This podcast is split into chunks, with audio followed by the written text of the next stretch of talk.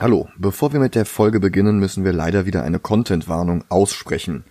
Der Film, den wir heute sehen, beinhaltet nämlich die Darstellung von sexueller Gewalt, was wir bei der Besprechung nicht ganz unter den Tisch fallen lassen können. Es handelt sich nur um den Versuch, aber trotzdem könnte das bei manchen Leuten ja schon reichen.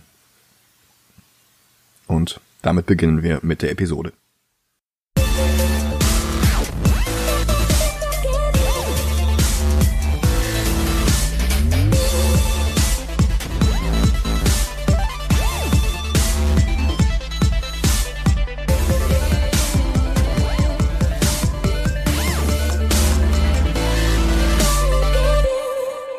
Hallo und herzlich willkommen zu einer neuen Episode Movie Gilantes. Hallo. Mein Name ist Michael Heide. Mein Name ist Dennis Kautz. Und diese Woche, genauer gesagt am 23. Juli, hätten in Tokio eigentlich die 32. Olympischen Sommerspiele eröffnet werden sollen. Es nervt immer noch etwas in der schlechtesten Timeline überhaupt zu leben, Wobei es interessant ist, dass ein Film bereits 1988 vorhergesehen hat, dass Japan die Spiele 2020 ausrichten würde und darum das dafür gebaute Stadion in Tokio als Schauplatz nutzt. Und die Rede ist von Akira, nach dem Manga von Katsuhiro Otomo.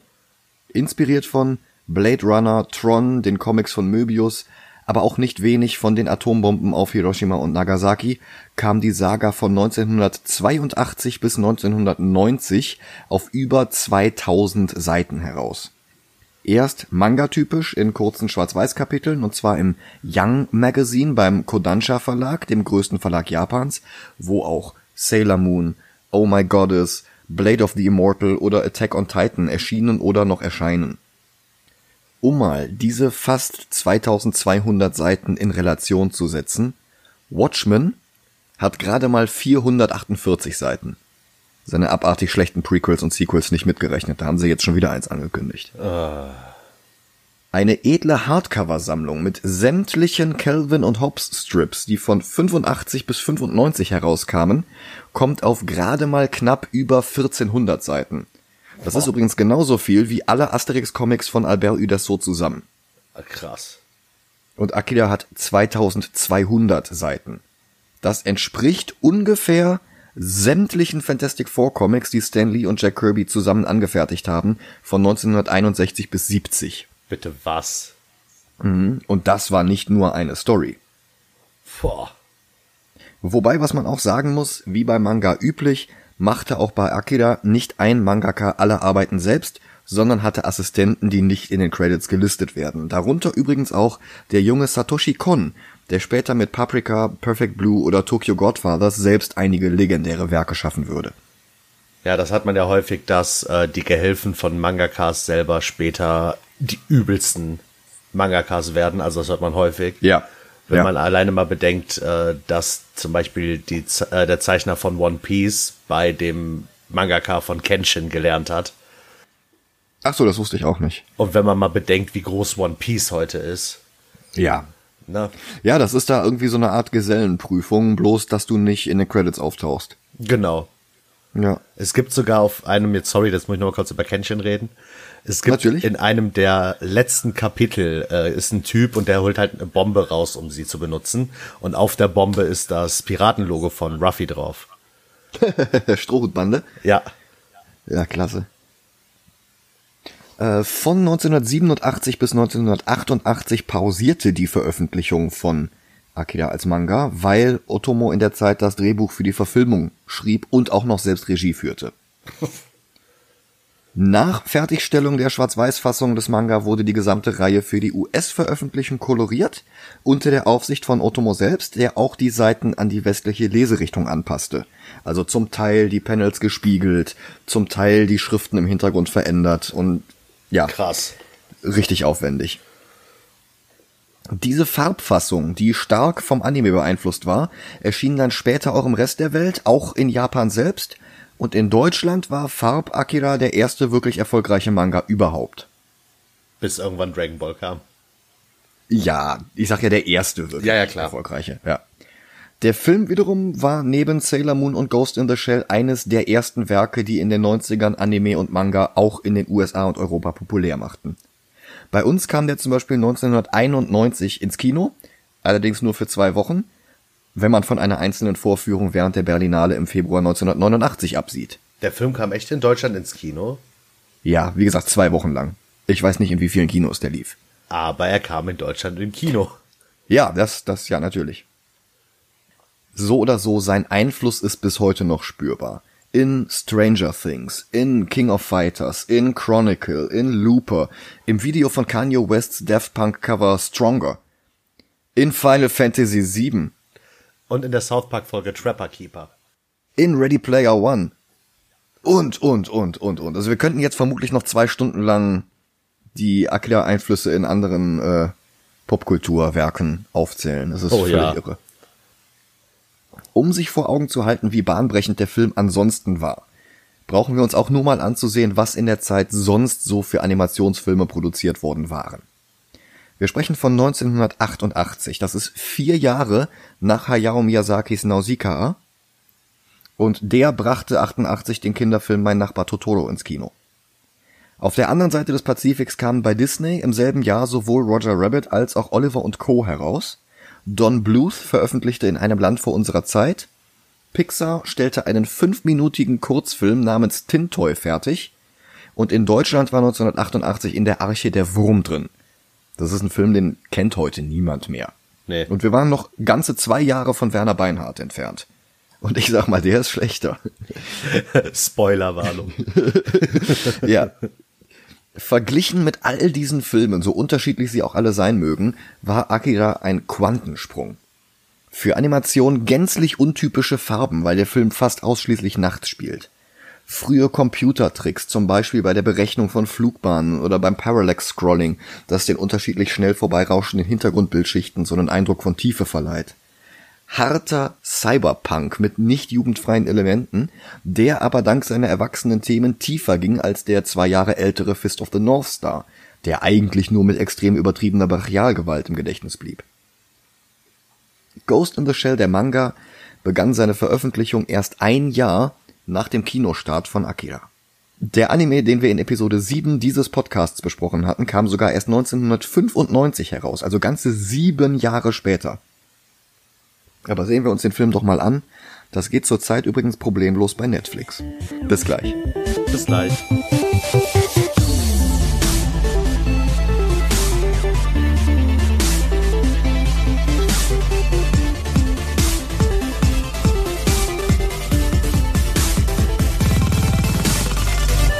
Oh, da sind wir wieder. Hallo. Ich glaube, es wird sehr schwer werden, diesen Film zu ranken. Ja. Das, was Dennis sonst mit Filmen wie Persepolis oder auch Nausicaa hatte, das habe ich ein bisschen hier. Es wird schwer, dieses Erlebnis gegen herkömmlichere Filme zu halten. Aber vielleicht mal der Reihe nach. Wir wissen wohl alle noch, wo wir im Juli 1988 waren, als Tokio zu Beginn des Dritten Weltkrieges explodierte. Ich war zum Beispiel gerade in den Sommerferien und verbrachte meine Zeit ziemlich gleichmäßig verteilt zwischen dem ZDF-Ferienprogramm und der Leihbücherei. Und du? Ich war minus ein Jahr alt. Ja, großartig. Ich war gerade quasi noch in den Negativzahlen. Ja, wer erinnert sich nicht dran, ne? Das Ja, war eben. eine interessante Zeit, ja. Da war das Leben noch in Ordnung. Ja, außer in Tokio. Ja, außer in Tokio. In der Vorlage passierte die Zerstörung Tokios übrigens schon 1982, also als das erste Kapitel des Manga herauskam. Für den Anime haben sie diesen Prolog dann auf den 16.07.1988 aktualisiert, was der exakte Kinostart des Films in Japan war. Ach, wie geil. Ja. Die Geschichte selbst setzt in beiden Formaten, Print wie Film, erst in der unvorstellbar weit entfernten Zukunft des Jahres 2019 ein. In der Zwischenzeit wurde die Hauptstadt Japans nach dem Krieg als Neo-Tokio neu aufgebaut. Sorry, dass ich lache, aber es ist immer Neo-Tokio. Oder Ja. Neo-Neo-Tokio. Ja. Oder Neu-New York. Und in einer versifften Kneipe treffen sich zwei junge Männer. Der eine, Yamagata, sagt, er habe die Clowns gefunden. Der andere, Shotaro Kaneda, begleitet ihn nach draußen. Dort sitzt bereits Tetsuo Shima, ein weiterer Freund von ihnen, auf Kanedas charakteristischem roten Motorrad. Kanedas Klamotten sind ebenfalls ganz in Rot gehalten, bis auf eine rot-blaue Dr. Mario Kapsel auf dem Rücken seiner sonst roten Lederjacke. Das ist das Abzeichen ihrer Motorradgang, aber niemand anderes trägt das auf der Kleidung. der Name Shotaro Kaneda ist übrigens entnommen aus dem Robotermanga Tetsujin Nijihachi Go. Da heißt der Hauptcharakter nämlich genauso. Ich möchte nur mal erwähnen, dass ich den Film auf Deutsch geguckt habe. Und ich von der ersten Minute ein riesiger Fan von Tetsuo war. Weil Tetsuo wird in der deutschen Fassung von Garrett Schmidt-Voss gesprochen. Den Namen habe ich schon mal gehört. Wer ist das? Ah, das ist ein unwichtiger Typ, der spricht nur so Leute wie Wentworth Miller als Captain Cold im Arrowverse. Darum. und, und das ist, glaube ich, das, was bei mir in dem kompletten, was ich mir notiert habe zu dem Film, ganz groß oben steht. Ja, geil. Ja, ich habe den auf Japanisch gesehen, darum spreche ich jetzt wahrscheinlich den Namen auch anders aus als du, aber Ja, Naja. ist vollkommen in Ordnung, aber damit ihr das nochmal wisst, Micha und ich hatten irgendwann gesagt, dass er die Filme auf Englisch guckt und ich auf Deutsch. Einfach, um mehr oder weniger beide Seiten ein bisschen erzählen zu können und falls der eine was wahrnimmt, was der andere nicht wahrnimmt und ihr versteht. ja. Und man kann gleichzeitig noch über die Übersetzung sprechen. Genau. Ich meine, ein Gutes muss das ja haben, dass wir die Filme nicht mehr zusammen im selben Raum gucken können. Ja, richtig. Kaneda, Tetsuo und Yamagata düsen durch das stark von Blade Runner inspirierte nächtliche Neo-Tokio, das mit seinen Neonlichtern und seinem Scheinwerfer durchzogenen roten Himmel wiederum einen Teil der Ästhetik sowohl von Batman the Animated Series als auch von Batman Forever vorwegnimmt. Oh ja. Batman the Animated Series ist übrigens zum Teil vom selben Animationsstudio animiert worden. Also das waren schon amerikanische Zeichner, die das Ganze ge- gescriptet und gestoryboardet haben. Aber das tatsächliche Animieren von 24 Einzelbildern pro Sekunde, das haben sie halt nach Japan ausgelagert. Und das war dann halt genau dieses Studio. Und sie treffen auf die Clowns, eine rivalisierende Motorradbande. Es kommt zum Kampf bei voller Fahrt, der sich auf eine Autobahn verlagert. Kaneda hält voll auf einen der Clowns zu, die beiden vermeiden knapp einen Zusammenstoß. Der Clown geht mit seinem Bike zu Boden. Kaneda hingegen hat seine Maschine unter Kontrolle und dreht sich bloß mit einem exorbitant coolen Slide, der danach auch von Dutzenden von Filmen und Serien zitiert wurde. Also diese exakte Bewegung, die findest du bei den Turtles, bei Batman, bei Clone Wars, bei Pokémon, Final Fantasy VII, sogar in X-Men Origins Wolverine. Und so viel mehr noch, zu viel um alles aufzuzählen. Ja. Eine Nachrichtensendung berichtet von Unruhen zwischen Demonstrierenden und der Polizei. Bilder mit Tränengas und Schlagstöcken, die wir in den letzten Jahren nur zu oft real im Fernsehen verfolgen mussten. Und zwei Gestalten laufen von Hunden verfolgt durch die Straßen. Ein erwachsener Mann und ein Kind, das allerdings bläuliche, schrumpelige Haut und weiße Haare wie ein Greis hat und das Takashi heißt. Der Mann wird brutal erschossen, also wirklich mit spritzenden Blutfontänen. Takashi bekommt Panik und alle Fensterscheiben im ganzen Häuserblock zerspringen auf einen Schlag. Ich möchte noch mal was zu der Szene sagen, wenn äh, er angeschossen wird und der Junge dann auf dem Boden hinter ihm in Schutz liegt. Auf seinem Kopf sind Blutspritzer von dem Mann. Der Junge geht weg, aber Blutspritzer bleiben an genau der Stelle. Hä? Pass auf, der Mann liegt da, der Junge liegt quasi vor ihm und ist sicher. Ja. Und dann sagt der Mann ja, äh, lauf, lauf weg. Und man sieht halt, dass der Junge an seinem Kopf Blut hat von dem Mann. Und wenn der Junge wegläuft, ist das Blut aber immer noch an der Stelle, da wo es war in dem Frame. Das heißt, Ach es so. ist danach auf dem Boden. okay. Das hat mich so, so hä, habe ich das jetzt richtig gesehen? Und dann habe ich nochmal zurückgespult. Und es ist tatsächlich ein Animationsfehler. ah, okay. In der Aufregung darüber kann er fliehen. Und seine Wege kreuzen sich mit den Bikern. Tetsuo stößt frontal mit ihm zusammen, aber beide überleben. Und Militärhubschrauber erscheinen auf der Bildfläche. Ein weiteres mysteriöses Kind mit Anzug und Trump-Frisur spricht Takashi an und sein Name ist Masaru. Der wird im ganzen Film, glaube ich, nicht genannt, dieser Name. Ich musste wirklich jeden zweiten Namen recherchieren. Weil das wirklich, du kriegst die Figuren an den Kopf geschmissen, du weißt noch nicht, wie der heißt, da taucht schon der nächste auf. Das ist schlimmer noch als bei Kenshin. Ach krass. Ja, die haben bei mir alle Namen, die ich denen gegeben habe, aber das werdet ihr gleich merken. okay. Weitere Einheiten kommen dazu und nehmen Takashi mit und Tetsuo gleich auch. Szenenwechsel. Das Olympiastadion von Tokio ist noch im Bau. 147 Tage bis zur Eröffnung. Was es damit auf sich hat, erfahren wir aber erst später. Genau. Kaneda und die anderen Kapselgangmitglieder reden sich bei der Polizei damit raus, sie seien auf dem Weg zu seiner kranken Mutter gewesen und die Clowns hätten sie unprovoziert einfach angegriffen. War der Witz auch in der japanischen Version? Welcher Witz? Was ist denn mit ihrer Mutter? Sie ist krank. Oh, dann alles Gute. Nein, nein, sie ist schon über den Berg. Ihre Mutter wandert? Ja, oh, das come war auch on. in der japanischen Fassung, ja. Ach, come on. Also zumindest in den Untertiteln. Kann natürlich sein, dass die vom selben Übersetzer waren oder ja. so sie können sich auf jeden Fall rausreden. Und dann passiert eine Szene, die ich nicht ganz verstehe. Also mit diesem Typen, der die Granate zündet. Mhm. Ich, ich verstehe die Szene nicht. Gehörte der zu den Kindern oder war das einfach nur, ja, der ist jetzt da und zündet eine Granate? Ich habe das so verstanden, als würde er zu diesen demonstrierenden Studenten gehören. Ah, okay. Und weil die Polizisten mit denen beschäftigt sind, wird die Motorradgang einfach entlassen. Genau, aber nicht ohne dass Kaneda äh, einfach ein Mädchen mitnimmt und sagt, die gehört zu ihnen. Ja, genau. Was die gehört eigentlich ganz eindeutig zur Demo und er so, ja, nee, die ist eine von uns. Ja. Und dann lassen die die einfach mitgehen. Ja. Auf dem ja. Weg nach draußen baggert Kaneda ein bisschen das Mädchen an und man sieht im Hintergrund. Ein bisschen ist gut. Ja, ein bisschen sehr viel. und man sieht im Hintergrund, dass jemand äh, Kaneda und das Mädchen beobachtet. Hm. Sie nennt ihm nicht mal ihren Namen, wir erfahren aber später, sie heißt Kei. Genau, K-E-I.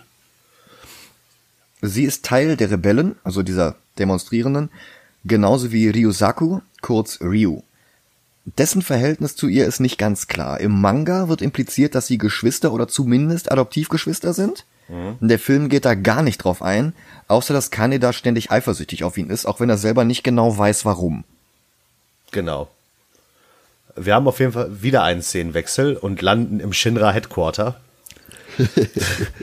in dem sich zwei Männer unterhalten und Root, wie Micha schon sagte, der Name, den er recherchieren musste, der Mann mit der sauber, sauber polierten Glatze. Wie hast du ihn nochmal genannt? Nein, nein, nicht Ryu. Ryu ist der andere. Nee, nee, äh, du hast gerade eben einen Namen genannt. Von diesen, ähm, äh, äh von den quasi Bösen. Dieser äh, den Namen habe ich noch nicht genannt. Du meinst so. den Oberst? Ja. Der Oberst heißt Shikishima. Genau, und das habe ich irgendwie nicht rausgehört in dem Film. Ich glaube, das wird an einer ja. Stelle genannt. Aber ich habe ihn Root genannt, weil er einfach aussieht wie Root in Final Fantasy VII. Auf jeden Fall wird der Oberst dafür verantwortlich gemacht, was passiert ist. Und man sieht, dass. Also, dass Takashi fliehen konnte. Genau, dass Takashi fliehen konnte. Und man sieht, dass Tetsuo in, äh, Tetsuo in einen Kernspind gesteckt wird und Professor Hojo seine Jenova-Zellen im Körper prüft. Professor Hojo heißt eigentlich Dr. Onishi und der ist halt dieser klassische Albert Einstein, der in japanischen Werken immer der Schurke ist. Also denk mal an Dr. Wily mhm. aus, aus Mega Man. Weil Einstein an der Herstellung der Atombombe beteiligt war. Und naja, das, das hinterlässt halt in Japan einen ziemlich miesen Geschmack. Ja. Und dann passiert etwas, wo ich mich so kaputt lachen musste. Nicht nur, dass mich jede zweite Szene in diesem Film an Final Fantasy VII erinnert, sagt ähm, der Professor auch noch, ähm, ich habe eine Kapsel für ihn bereitgelegt. Kapsel 7. Wegen Final Fantasy 7? Ja. Oder? Ah, okay. Ich hab, ich, ich meine, haltet mich für dumm, aber ich habe mich so kaputt gelacht. Ähm, wir erfahren, dass Root sich vor Akira aka Sephiroth fürchtet. aber Akira unter seine Kontrolle bringen will. Ist Akira nicht eher Genova? Ja, schon. Ja. Ja, schon so ein bisschen. Aber wir erfahren ja noch nicht wirklich, dass Akira. Ach, das, das kommt später erst. Ja. Weil ich dachte nämlich auch, Akira wäre was ganz anderes. Also, prinzipiell erfahren wir, dass Takashi und Masaru und noch ein drittes Kind, das später erst auftaucht, ähm, sogenannte Esper sind, womit du wieder die Final Fantasy Verbindung hättest. Ja. Das sind Kinder mit übernatürlichen Fähigkeiten, also ESP, die vom Militär festgehalten und untersucht werden. Und Bei Takashi hat zum Beispiel die Nummer 26. Mhm. Bei diesem dicklichen Kind in diesem komischen Schwebepott. Ja, Masaru. Ich, ja, ich musste so an Eggman denken. An Eggman? Ich musste die ganze Zeit an Trump denken. Ja, oder an einen hässlichen Kleinkind Trump. Ja, aber ich meine halt wegen dieses Pot, wegen, wegen dieses Pots, in dem er drin sitzt. Das hat auch so ein bisschen ja. was von Freezer aus Dragon Ball. Das Wichtige an der Szene ist, äh, bei dem Unfall wurde irgendwas in Tetsuo verändert. Irgendein Potenzial in ihm wurde geweckt. Und die Militärwissenschaftler, gerade also Onishi, vergleichen ihn mit dem Muster von Akira. Das ist das erste Mal, dass dieser Name im Film ausgesprochen wird. Genau. Und es ist möglich, dass Tetsuo genauso stark wird. Und Onishi und Shikishima, also der Oberst, diskutieren, ob man Tetsuo dann noch kontrollieren kann. Kaneda und seine Gang sind am nächsten Tag wieder in der Schule und da sehen wir auch Kaori, Tetsuos Freundin. Und als die dann später nach Hause kommt, besucht Tetsuo sie, weil er einfach aus der Forschungsanlage geflohen ist, was wir noch nicht mal sehen. Wir sehen halt einfach nur eine Krankenschwester in sein Zimmer gehen, sie schreit, wir sehen noch nicht mal warum. Und er ist halt nicht mehr da, sondern taucht halt bei ihr auf. Genau, sie wollte ihm halt äh, Medikamente bringen. Das ist übrigens auch äh, mit der Krankenschwester eins zu eins in dem Kanye West Video, ne? Ja.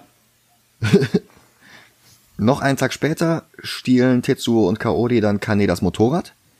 Sie würgen den Motor ab und bekommen ihn nicht mehr gestartet und genau in dem Moment werden sie von den Clowns gefunden und angegriffen. Und sie halten Tetsuo auf dem Boden fest, reißen Kaori die Kleidung vom Leib und traumatisieren sie völlig. Bevor dann allerdings noch Schlimmeres passieren kann, und das haben sie eindeutig vor, kommen allerdings Kaneda und seine Gang dazu und jagen die Clowns in die Flucht. Kaneda und Tetsuo streiten über den Motorraddiebstahl, aber Tetsuo wird von starken Kopfschmerzen und Halluzinationen überwältigt. Halluzinationen, die Einzelbilder vom Rest des Films sind, aber zu schnell, als dass wir Details erkennen könnten. Mhm. Und er hört immer wieder den Namen Akira. Und dann sieht er sich selbst seine Eingeweide verlieren und versucht panisch, sie zurück in seinen Unterleib zu stopfen. Soldaten finden ihn, beobachten sein Verhalten kurz aus der Ferne und nehmen ihn dann wieder mit. Kaneda sieht kurz darauf Kay wieder und folgt ihr. Sie und Ryu waren an einem Bombenanschlag auf ein Einkaufszentrum beteiligt und Kaneda läuft ihr ausgerechnet bei ihrer Flucht über den Weg. Und er rettet sie vor der Polizei und sie erschießt in dem Tumult einen der Polizisten. Tetsuo wird weiter untersucht und wir sehen in einem Flashback, wie er in seiner Kindheit Kaneda kennenlernte in Sektor 7. Doch die Flashbacks gehen in Albträume über, in denen alles, auch Tetsuo selbst, auseinanderfällt. Eine Vision, die eine Esper namens Kyoko teilt. Sie warnt davor, Tetsuo noch einmal entkommen zu lassen. Shikishima und die Wissenschaftler gehen in einen extremst heruntergekühlten Zellenblock unter dem Stadion. Und hier wird Akira festgehalten, alias Esper Nummer 28. Und die 28 war auch die Nummer des Roboters in dem Manga, wo Otomo den Namen Shotaro Kaneda her hatte. Ah. Kay führt Kaneda inzwischen zu ihrer Rebellengruppe. Moment, Moment, darf ich den Satz nochmal neu anfangen für dich? Du darfst, natürlich. Äh, Kaneda wird von tiefer ins Geheimversteck von Avalanche gebracht. und, und Avalanche redet darüber, dass äh, Tetsu Shinras neues Versuchsobjekt ist. ja, und ihr nächstes Ziel ist es jetzt, Tetsuo aus der Forschungsanlage herauszuholen, bevor er das Militär zu mächtig macht. Kaneda belauscht sie und er berichtet von seiner Verbindung zu Tetsuo. Miyako, Prediger einer Sekte, spricht auf offener Straße von einer Prophezeiung, dass Akira erwachen wird. Miyako ist in der Manga-Vorlage weiblich und war früher selber Esper, nämlich Nummer 19. Im Film fehlt das völlig. Okay. Im Film ist das ein Mann und hat zwei Szenen und stirbt dann. Hm. Miyakos Sektenanhänger schreiben Kanji auf die Straße, was mich an die gelben Black Lives Matter Schriftzüge in amerikanischen Großstädten erinnert, aber die Polizei wischt das sofort weg und löst die Versammlung gewaltsam auf, also wirklich so mit Niederprügeln. Hm. Der Exekutivrat, quasi die Regierung von Neo Tokyo, ist sich uneins über das ESPA-Programm. Es scheint sehr viel Budget zu verschlingen und die Nutzen sind nicht ersichtlich. Man könnte es für was Besseres benutzen, zum Beispiel die Altersvorsorge. Hier mit am Tisch sitzt auch Netsu, ein Ratsmitglied, das aber heimlich mit Ryo und den Rebellen zusammenarbeitet und ihnen Informationen und sogar IDs zukommen lässt, mit denen sie sich in das Militärkrankenhaus einschleichen sollen, wo Tetsuo ist. Und Oberst Shikishima hingegen argumentiert für eine Fortführung des ESPA-Programms, damit sich die Ereignisse, die den Dritten Weltkrieg ausgelöst hatten, nicht wiederholen. Denn die Schuld an diesen Ereignissen damals sieht er bei Akira. Schnitt zu einer Kamerafahrt auf einer goldene Pyramide inmitten von Neo-Tokyo, die total an den Firmensitz der Tyrell Corporation aus Blade Runner erinnert. Und hier ist es aber halt das Militärkrankenhaus, in das die Rebellen wollen. Darin erwacht Tetsuo gerade aus einem weiteren Albtraum, allerdings ist er noch nicht ganz ausgestanden und diverse Spielzeuge erwachen zum Leben, verschmelzen zu einem monströsen Teddybären, ein Hase gesellt sich dazu und wir sind plötzlich bei Five Nights at Freddy. Oh ja. Die Wände zerfallen zu Legosteinen. Ein Auto betritt den Raum und spuckt alles voller Milch? Ja, äh, ja. Erst als Tetsuo in seiner Panik auf ein Wasserglas tritt und zu bluten beginnt, weichen die Kuscheltiermonster zurück. Es sind die drei anderen Esper-Kinder, die Tetsuo alles nur vorgegaukelt haben. Hast du mitbekommen, warum sie das gemacht haben? Nein. Okay, gut, ich nämlich auch nicht. Kaneda kommt als Kabelarbeiter verkleidet mit Barrett, Jesse, Biggs und Wedge im Krankenhaus an. Komm, es ist, es ist fast, fast wie der Anfang von Final Fantasy VII. Ja, ja. Ich muss natürlich immer wieder darauf hinweisen, Akira war vorher da. Ja. Neun Jahre vorher? Äh, Ich weiß Ja, nicht genau, neun Jahre wann Final vorher. Fantasy in Japan rauskam. Okay. 97, glaube ich. Jedenfalls schleichen sie sich mit den gefälschten Ausweisen von Netsu in das Krankenhaus rein. Und über die Kanalisation mit Brackwasser und toten Ratten wollen sie zum Computerraum vordringen, aber Security Swoop Bikes fangen sie ab, also wirklich komplett wie von Endor. Kaneda gewinnt die Kontrolle über eines von diesen Speederbikes, schnappt sich Kay und fliegt mit ihr zum zentralen Computer. Über das Funkgerät von diesem Bike bekommt Kaneda mit, dass Tetsuo sein Zimmer verlassen hat. Seine mentalen Kräfte wachsen immer weiter an und er macht kurzen Prozess mit der Security. Und dann begegnet ihm wieder das Horrorspielzeug, aber er weiß ja jetzt, womit er es zu tun hat. Und diesmal sind es nur zwei. Der Espers, das Mädchen, also Kyoko, hat inzwischen Kontakt zu Kays Geist hergestellt und lenkt sie jetzt aus der Ferne. Tetsuro konfrontiert die drei und erkennt Takashi wieder. Und es kommt zu einem Duell ihrer mentalen Fähigkeiten und der ganze Raum beginnt zu beben. Der Oberst und der Doktor kommen dazu und Kyoko erzählt ihm telepathisch von Akira und Tetsuro beschließt ihn zu wecken. Kaneda und Kay fliegen mit ihrem Speederbike in einen Aufzug und finden Tetsuo. Aber sie krachen gegen einen Baum und schrotten das Ding. Noch mehr Security kommt dazu, aber Tetsuo wischt sie mit einer Armbewegung beiseite. Größenwahnsinnig bricht er in Gelächter aus. Er liest in Kyokos Gedanken, dass Akira unter dem Olympiastadion festgehalten wird und er verschwindet. Kaneda, Kay und die drei Esper-Kinder bleiben zurück und Kay erkennt Kyoko wieder. Der Oberst lässt die Wachen am Stadion verstärken, aber der Exekutivrat hat eine Entscheidung getroffen. Shikishima wird seiner Befehlsgewalt enthoben und festgenommen. Aber er weigert sich und lässt seine Leute auf die Gesandten des Rats schießen und er lässt den Ausnahmezustand verhängen, will Ratsmitglieder verhaften lassen und macht sich auf die Suche nach Tetsuo.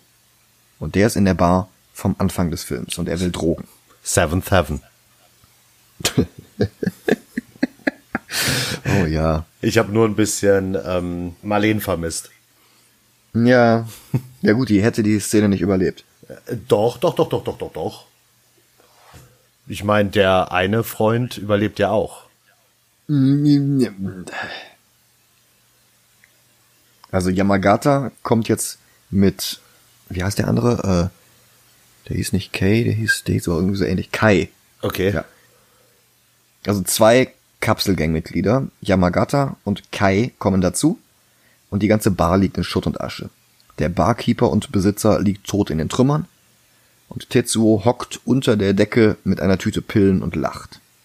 Er will wissen, wo Kanedas Motorrad ist und er tötet offscreen Yamagata. Kay erzählt Kaneda inzwischen in ihrer gemeinsamen Zelle, was es mit Akira auf sich hat. Darf ich? Nur zu. Akira ist absolute Energie. Jeder Mensch vollbringt in seinem Leben die unterschiedlichsten Dinge. Er macht Erfindungen, er stellt etwas her. Häuser, Brücken, Motorräder oder Raketen. Aber woher stammt dieses Wissen und all die Energie dafür? Der Mensch stammt von Affen ab, die stammen von Echsen ab, die stammen von Fischen ab und die stammen vom Plankton ab. Also muss in ihn auch diese Energie stecken. Diese Energie. Gene. Woher kommen sie? Aus der Luft? Aus dem Wasser? Welche Informationen haben diese Gene gespeichert? Was, wenn Amöben über die gleichen Kräfte wie der Mensch verfügen würde? Und ich dachte jetzt, du sprichst von Marco. Fuck! Fuck! Genau die Verbindung kriege ich nicht hin. Äh. Aber andere Frage. Mhm. Ist Tetsuo jetzt eine Amöbe? das würde den Showdown erklären. Ja. Es gab einst Menschen, die für die Regierung versuchten, diese Energie zu bändigen, aber genau das führte zu der Explosion, die das alte Tokio zerstörte und den Krieg auslöste. Sorry. Musstest du bändigen sagen? Wasser, Feuer, Luft, oh. Erde, Amöben. Oh Gott.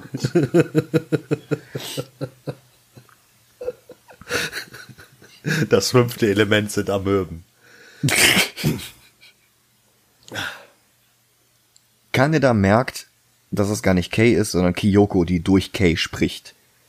Und sie sehen, dass die Tür offen ist. Draußen sind mittlerweile Panzer und Kampfhubschrauber unterwegs. Kay und Kaneda kommen an der Bar an und erfahren von Yamagatas Tod. Kaneda crasht Yamagatas Bike gegen eine Wand, damit es im Jenseits mit seinem Fahrer wieder vereint ist. Ah, jetzt verstehe ich die Szene. Ach so. Ich dachte, nee, sagt er doch. Ich. Ja, aber ich habe so aufgenommen, als würde er sich aufs Motorrad setzen und einfach gegen diese Wand fahren. Ich habe nicht wahrgenommen, was es damit auf sich hat. okay. In der Zwischenzeit entführen die Esper Kay und Kyoko sagt Kaneda, dass Tetsuo jetzt zu den Espern gehört und dass er sich entschieden hat, wie sein Pfad jetzt aussieht. Kaneda schwört nicht aufzugeben. Netsu, also das Ratsmitglied, das mit den Rebellen zusammenarbeitet, erfährt vom Ausnahmezustand und versucht sich in Sicherheit zu bringen. Und er ist noch dabei, Wertpapiere wild in den Aktenkoffer zu stopfen, als die Tür aufgeht und Ryo hereinkommt. Aber Netsu dreht durch und schießt auf ihn. Tetsuo schaltet einen Gang höher und wirft mit Hubschraubern um sich. Und er greift sich einen roten fetzen Stoff und zieht ihn als Umhang an. Das ist so dieser ikonische Look, den er dann für den Rest des Filmes hat. Mit der Saiyajin-Frisur. Ja. Ein Panzer schießt auf ihn, aber er lässt die Granate wenige Zentimeter vor seinem Gesicht in der Luft explodieren und ist unversehrt, und dann sprengt er den Panzer mit seinem Geist. Netsu, verfolgt vom nicht sterben wollenden Ryu, flieht durch eine Gasse, verliert die Wertpapiere, weil sich der Koffer öffnet, schluckt panisch Tabletten und sinkt tot zu Boden. Und es ist irgendwie offen, ob er jetzt bewusst an einer Überdosis stirbt, also Selbstmord, oder ob er einen Herzinfarkt kommen spürt und noch versucht, ihn mit Medikation aufzuhalten, aber dann halt 18 Tabletten gleichzeitig schluckt. Im Manga lief das eh völlig anders ab. Da wurde er von Shikishimas Leuten erschossen, nachdem er wiederum einen der Esper in den Kopf geschossen hatte. Kaori sieht in den Nachrichten ihren Freund Tetsuo und lässt sich von der Menschenmenge in seine Richtung treiben. Und auch Kaneda macht sich auf den Weg zu ihm mit seinem Motorrad, das Tetsuo ja anscheinend immer noch haben will. Tetsuo hat inzwischen Demonstranten und Miyakos Sekte hinter sich geschart und er schreitet mit ihnen zum Stadion. Das Militär tritt ihm auf einer Brücke entgegen, schießt auf ihn, trifft aber nur die Masse hinter ihm. Er selbst lenkt die Schüsse um sich herum und er zerstört die gesamte Brücke, auch seine eigenen Gefolgsleute. Und das ist jetzt das Ende von Miyako im Film. Er erreicht das Stadion und den Militärkomplex darunter, aber dort ist die von Kyoko ferngesteuerte Kei und tritt ihm entgegen. Tetsuo erkennt sofort, mit wem er es wirklich zu tun hat, und Keiyoko versucht ihn mit Wasserrohren zu stoppen, aber der Versuch ist lächerlich. Und auch Kaneda erscheint auf der Bildfläche und sieht die Verwüstung, die Tetsuo angerichtet hat. Und immer noch anrichtet. Denn er holt Akidas gesamte Zelle durch die Erde nach oben ans Tageslicht wie Cranks Technodrom. Tetsuo steht Keiyoko gegenüber und die beiden duellieren sich mit ihren mentalen Kräften. Blitze zucken durch die Gegend, überall qualmt es und Tetsuo steht immer noch. Er öffnet Akiras Zelle, darin ist alles voller Kapseln mit Akiras Hirn und Rückenmark sauber in dünne Scheiben zerlegt, mehr ist nicht von ihm übrig. Und Tetsuo lacht. Kaneda schleppt sich die Trümmer hoch, Tetsuo begrüßt seinen Freund, und dann ändert sich die Stimmung. Tetsuo wirft Kaneda vor, ihn immer von oben herab behandelt zu haben und sich immer für den Boss zu halten. Und Kaneda, der die ganze Zeit ein Lasergewehr unterm Arm hatte, schießt auf Tetsuo, der gleichzeitig einen mentalen Angriff versucht. Und die beiden greifen sich ein paar Mal gegenseitig an, bis die Batterie von dem Lasergewehr leer ist. Und ein Licht erscheint. Shikishima hatte während des Kampfes einen Satelliten in Position gebracht, mit dem er nun vom Orbit aus auf Tetsuo schießt. Treffer. Der rechte Arm ist ab. Der Satellit schießt ein zweites Mal, aber diesmal errichtet Tetsuo ein Kraftfeld, das Kaneda praktischerweise gleich mitschützt. Und aus dem Stand springt Tetsuo bis zum Satelliten und weil dort keine Atmosphäre ist, wird der Film stumm. Und er zerstört den Satelliten und die Trümmer verglühen beim Wiedereintritt in die Atmosphäre. Dann baut er sich aus herbeilevitierten Trümmern einen neuen Arm. Der Oberst und Dr. Onishi unterhalten sich über die Daten, die Onishi gesammelt hat, und der Doktor rät davon ab, Tetsuo zu töten, denn er ist begeistert über die Fragen, die eine weitere Auswertung über die Beschaffenheit des Universums beantworten könnte. Aber der Oberst hat sich bereits entschieden. Kaori ist jetzt im Stadion angekommen und findet einen vor Schmerz schreienden Tetsuo. Und sie hilft ihm auf einen Thron, der da steht, wo dann sein Metallarm mit dem Stein verwächst. Der Oberst nähert sich von der anderen Seite, Pistole in der Hand. Er spricht über Funk mit Onishi und der spekuliert, dass Tetsuos Kraft die ganze Zeit von den Medikamenten gedrosselt wurde, die sie ihm verabreicht hatten. Und die Wirkung dieser Medikamente lässt jetzt langsam nach, was seine Kräfte ins Unermessliche steigen lassen wird so weit, dass er sie selbst nicht mehr kontrollieren können wird.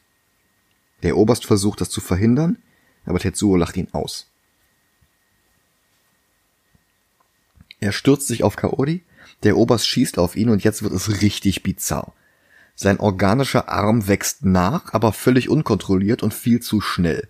Er sprengt das ihn umgebende Metall und wuchert innerhalb von Sekunden auf eine formlose, tumorähnliche Masse an, die den Oberst fast erstickt.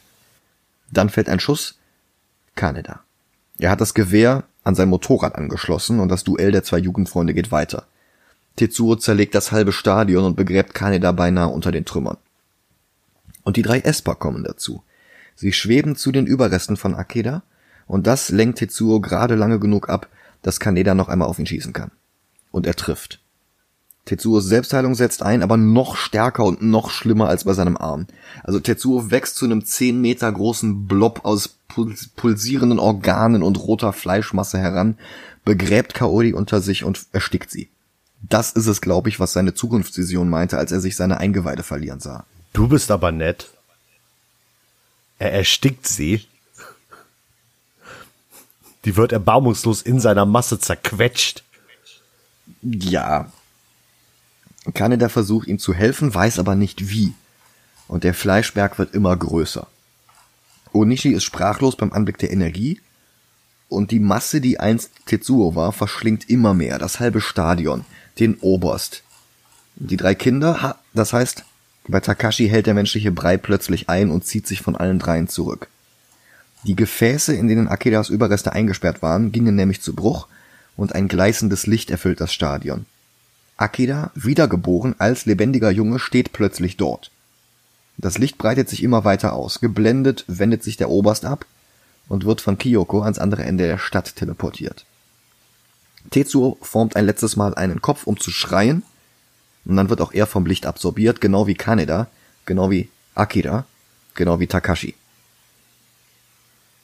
Kyoko und Masaru entschließen sich auch ins Licht zu gehen weil sie wieder vereint mit Takashi zu dritt vielleicht noch was erreichen können. Also sie werden nicht mehr zurückkehren können, aber Kaneda können sie vielleicht retten. Das Licht verschlingt den Großteil von Neo Tokyo wie damals 1988. Im Inneren findet sich Kaneda schwerelos zwischen Trümmern wieder. Ein letzter Flashback zu seiner Jugend mit Tetsuo. Die beiden fahren Motorrad, dann noch weiter zurück als Kinder im Waisenhaus und alles wird weiß. Ein Bus hält an einem Gebäude. Die Esper, noch menschlich, werden Experimenten unterzogen. Danach werden sie im Alltag beobachtet, auch Akira. Die drei anderen Esper sprechen telepathisch zu Kaneda. Tetsuo wurde überwältigt. Eines Tages wird es auch ihnen so gehen. Kaneda und Tetsuo als Kinder freunden sich im Waisenhaus an. Wieder in der Gegenwart hört Kaneda Kays Stimme und steuert in die Richtung. Und Kaneda kommt zu sich. Das weiße Licht hat jetzt ganz Neo Tokyo erfasst Onishi versteht seine Daten nicht mehr, sieht ganz so aus, als sei ein neues Universum entstanden. Und das Licht schrumpft wieder, alles stürzt zusammen. Häuser rutschen wie in Inception ins Wasser ab. Brücken bröckeln. Onishi wird in seinem fahrbaren Labor zerquetscht. Und das Licht schrumpft immer weiter, passt in Kanedas Hand und verschwindet dann ganz.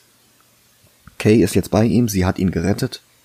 Und Tetsuo ist jetzt im neuen Universum und erzeugt dort als neuer Gott den Big Bang, über den der Nachspann einsetzt und der Film ist vorbei. Ende. Seit den 90ern wird immer wieder über ein Live-Action-Remake nachgedacht. Und die unterschiedlichsten Personen waren schon mit dem Projekt in Verbindung. Leonardo DiCaprio. Mad Max und Schweinchen Babe Regisseur George Miller. Get Out Schöpfer Jordan Peele. Zuletzt Taika Waititi, der Regisseur von Thor Ragnarök und Jojo Rabbit. Aber letzten Endes kommt dieses Remake einfach nicht zustande und das ist vielleicht auch besser so. Weißt du, wen ich gerne hätte? Sag's mir. Robert Rodriguez. Wegen Alita. Wegen ja. Alita. Ja. Könnte funktionieren. Ich meine, wenn man, wenn ich jetzt mal daran denke, wie Akira aussehen könnte als Live-Action-Film, kommen mir die Designs Mhm. von Alita als erstes in den Kopf. Plus Mhm. ein bisschen aufpoliert wegen den ganzen äh, Leuchtreklamen und sowas alles. Aber Ja. das, das erste, was in meinem Kopf ist, ist, ist die Stadt aus Alita. Also Midgar. Ja, ja. Ich glaube, ich möchte kein kein Remake. Ja, stimmt schon. Akira ist beeindruckend, aber auch schwer zugänglich. Also ich, wie gesagt, ich musste immer wieder Personen und sogar Plotpunkte online recherchieren, weil der Film sich mit Namen und Zusammenhängen sehr zurückhält. Der erdrückt einen einfach mit seiner trotz bunten Neonlichtern fürchterlich düsteren Stimmung und das Finale ist ähnlich bizarr wie 2001 Odyssee im Weltraum. 1987 wurde der Film George Lucas und Steven Spielberg vorgeführt und die beiden entschieden sich dagegen, ihn in amerikanische Kinos zu transportieren, weil sie ihn nicht für westliches Publikum geeignet hielten. Also nicht ganz zu Unrecht, aber die Frage ist, ob den Film das schlecht macht. Nein. Ein Hollywood-Remake, selbst mit Jordan Peele oder Taika Waititi oder Robert Rodriguez, würde wahrscheinlich vieles der Zweideutigkeit zunichte machen und für ein Popcorn-Publikum runterdummen.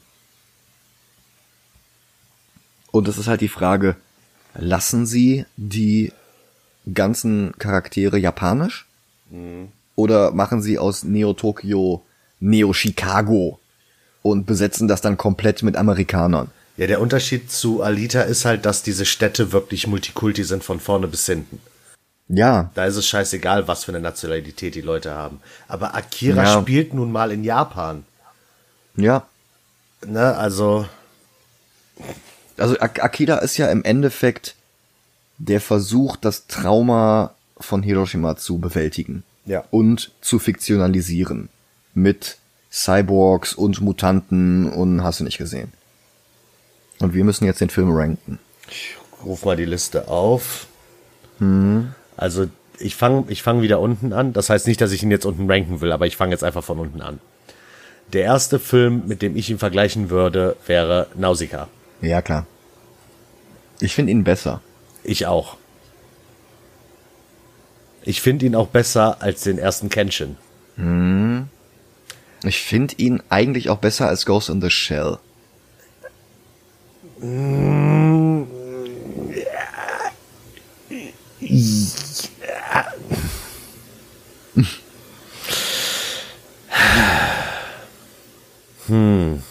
Also Ghost in the Shell ist linearer, verständlicher, aber auch nicht so ambitioniert. Ja. Und ich glaube, Ghost in the Shell geht nicht so lang. Weiß ich gar nicht mehr. Ghost in the Shell dauert 85 Minuten, sind eine Stunde 25 und Akira geht zwei Stunden zwei. Ja. Ja, Also ich sag mal, ohne Akira würde es Ghost in the Shell auch nicht geben. ja. Zumindest nicht so erfolgreich. Ja, ist, ist okay, ist okay, ist okay. Über Ghost in the Shell hätten wir Ghost World. Darüber Kenshin 2. Ja. Darüber Tim und Struppi. Valerian. Er ist eigentlich besser als Valerian, oder? Finde ich nicht. Nicht. Nee. Irgendwo 18, 19, 20 sehe ich den Film. Ja. Sollen wir ihn dann mal zwischen 18 und 19 setzen und die beiden Franzosen auseinanderbrechen? Ist okay. Okay, dann hätten wir auf dem neuen Platz 19 Akira Yes. von 1988. Das ging jetzt doch einfacher, als ich befürchtet hatte. Ja. Aber du, hattest, du hast echt recht, es ist sehr schwierig, den Film einzuranken. Ja. Also ich glaube, bei mir fließt jetzt auch so ein bisschen mit ein, was der Film für eine Wirkung und für einen Einfluss hatte auf andere Werke, die später kommen. Ja.